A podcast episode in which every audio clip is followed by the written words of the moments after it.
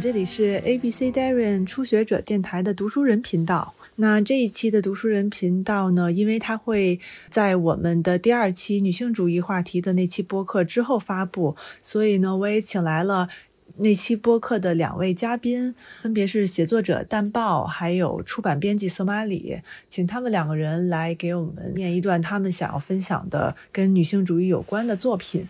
那我先请到。淡豹，先由淡豹来为我们朗读一段。大家好，我推荐的一本书是刘和老师的《跨语记实践：文学、民族文化与被异界的现代性》。那现在给大家朗诵其中的一段。这本书呢有不同的版本，我念的这本是三联书店的修订译本，就是二零零二年版。那么要念的是这里的第七章，作为合法性话语的文学批评中间有一节是写萧红的。叫《女性身体与民族主义话语重读生死场》，我觉得里面对于女性身体的述说，以及它和国族主义建构之间的关系，对我们今天的理解也有帮助。所以呢，念其中的两小部分。第一部分是二百三十六页到二百三十七页。萧红本人对民族主义的态度，是胡风在其后记当中有意强调过的。我们只要把萧红对日军占领前的农村生活图景的描写和萧军的《八月的乡村》稍作比较，那么萧红态度的暧昧性就马上进入我们的视野。不难看出，萧军小说中的乡村世界与萧红笔下的悲惨生活毫无共同之处。例如，《八月的乡村》里有一段游击队员小红点思念家乡的描述，就是颇具典型意义的。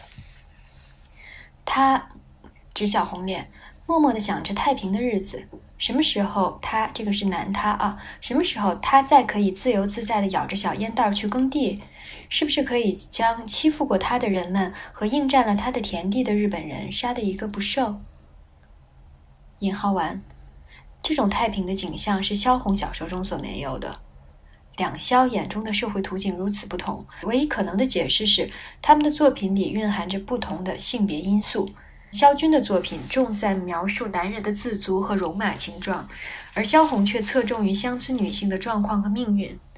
在生死场中，无论是占领前还是日据时期，女人的故事使作者无法将现存的父权港男权社会理想化。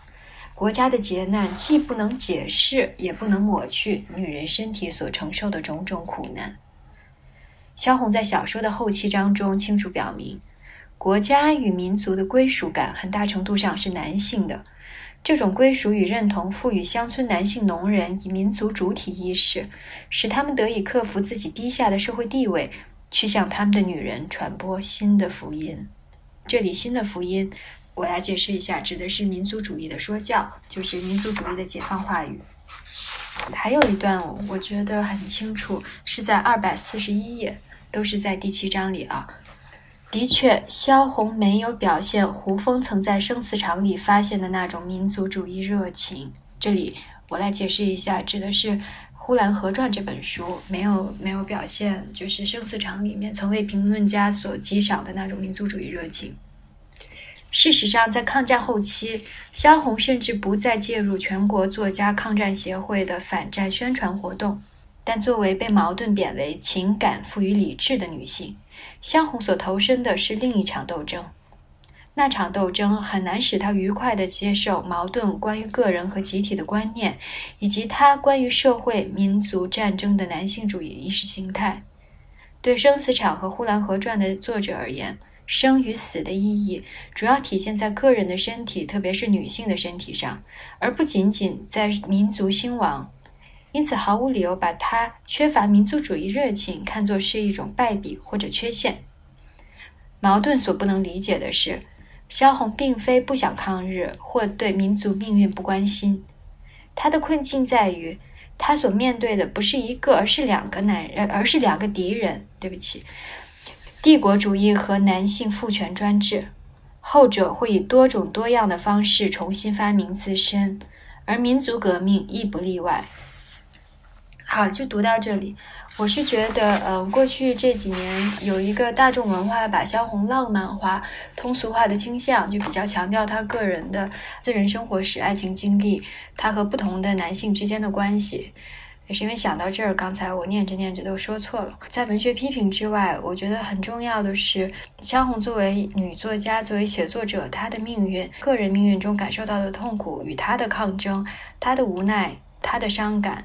他对于自己身体的各种决定和挖掘，是和他的写作里面他所表现的对于简单的民族主义话语的反叛，以及男性父权专制的挑战是分不开的。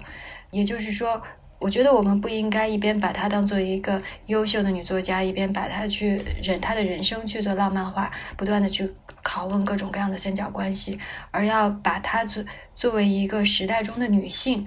去看他自身的命运和他的写作对象之间的，呃，这种充满张力的关系。好，谢谢大家。谢谢大茂的分享。他推荐的书籍的详细的信息，你们可以在这期播客，包括在呃我们的初学者电台第二期女性主义那期播客的简介页面，都可以看到书的具体信息。那么接下来呢，我们邀请第二位嘉宾索马里来分享一下。实际上，呃，索马里这个分享比较特别，因为它来自一本还没有出版的书稿。他念了其中的一小段。这个书稿呢，是是即将出版的一本费兰特的随笔和书信集的中文版。那索马里这回朗读的就是书信集的部分里面一段费兰特一封没有来得及寄出的回信。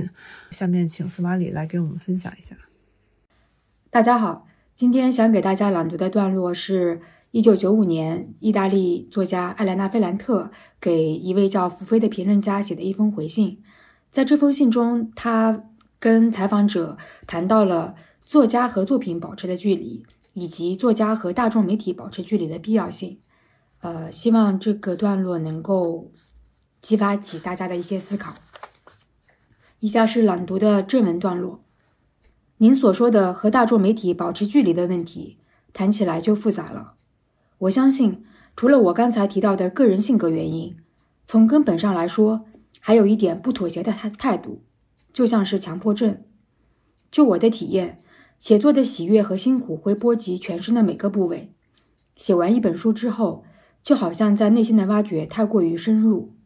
你会迫不及待地想从远处看着这本书，想恢复完整的自我。我发现出版一本书会让人松一口气，因为书印出来之后就会走上自己的道路。起先是这本书跟着你，缠着你；出版之后，轮到你跟在他后面。但是我决定不跟在他们后面。我的想法是，假如我的书进入了流通领域，我没有任何义务跟着他们走完全程。可能我自己也相信，有些时候，或者说大部分时候，我都觉得我在书里写的我自己，可能读者读的时候，有些人会觉得我讲述的故事很讨厌，有些人会很振奋，这反过来会影响到我，让我觉得讨厌或者振奋，这是一种错误的逻辑。以前关于写作灵感有很多神话，可能只能说明一个事实：当一个人在进行创造时。他被附身了，或者说他身体里居住着别人。当他停止写作，他会重新回到自己，一个普通人，有他平常的事物、思想和语言。因此，我现在又重新成为我自己，待在这里做我每天的工作，和那本书没有任何关系。说得更具体一点吧，我之前进入了那本书，现在我再也进不去了，那本书也无法再次进入我。我只能保护我自己，不受他的干扰，这就是我现在做的。我把这本书写出来，就是为了摆脱他，而不是成为他的囚徒。当然了，还有其他东西可以说说。小时候对于我来说，文学高于一切，写作对于我来说意味着完全投入，写到最好。我不会接受任何中间路线，任何平庸的东西。随着年龄的增长。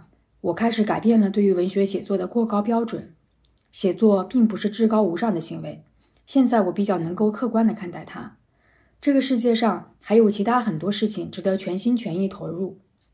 当我达到了一种新的平衡，我开始对自己的生活，无论是私人生活还是公众生活，都感到很满意。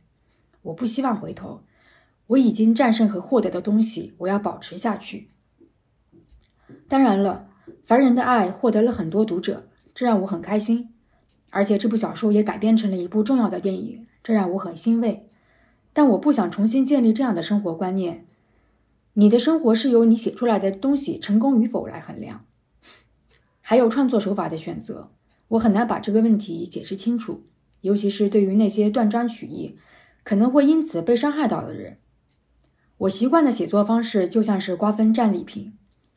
我在塑造一个人物时，会让他有着张三的特点，又说着李四的话。我会重现我经历过的场景，场景里有我以前认识的人。我重新构造一种真实的体验，但和现实中的情况却不一样。我重新去营造那些真实经历留下的印象，或是基于多年人生体验产生的幻想。我写的东西很多都参照了真实发生的事情和场景，这些情景和人物重新组合，产生了小说中的故事。因此，我距离自己的写作越远，它就会越成为自己。一部虚构的小说，我越靠近这部小说，进入这个小说，那些真实的细节就会占上风，这本书就不再是虚构的，它就会像是一份不怀好意、肆无忌惮的备忘录，首先会伤害到我。因此，虽然小说里有自传的成分，但我希望我的小说能够远离我，能够讲述出它作为小说的真相，而不是一些偶然发生的琐碎事情。那谢谢索马里和蛋豹今天的分享，这就是我们本期的读书人频道，再见。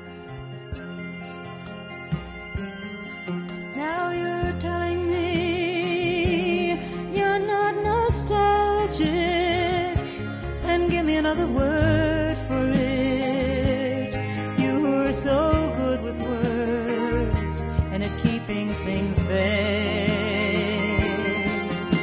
Cause I need some of that vagueness now, it's all come back too clearly. Yes, I loved you dearly. And if you're offering me diamonds and rust, I've already paid.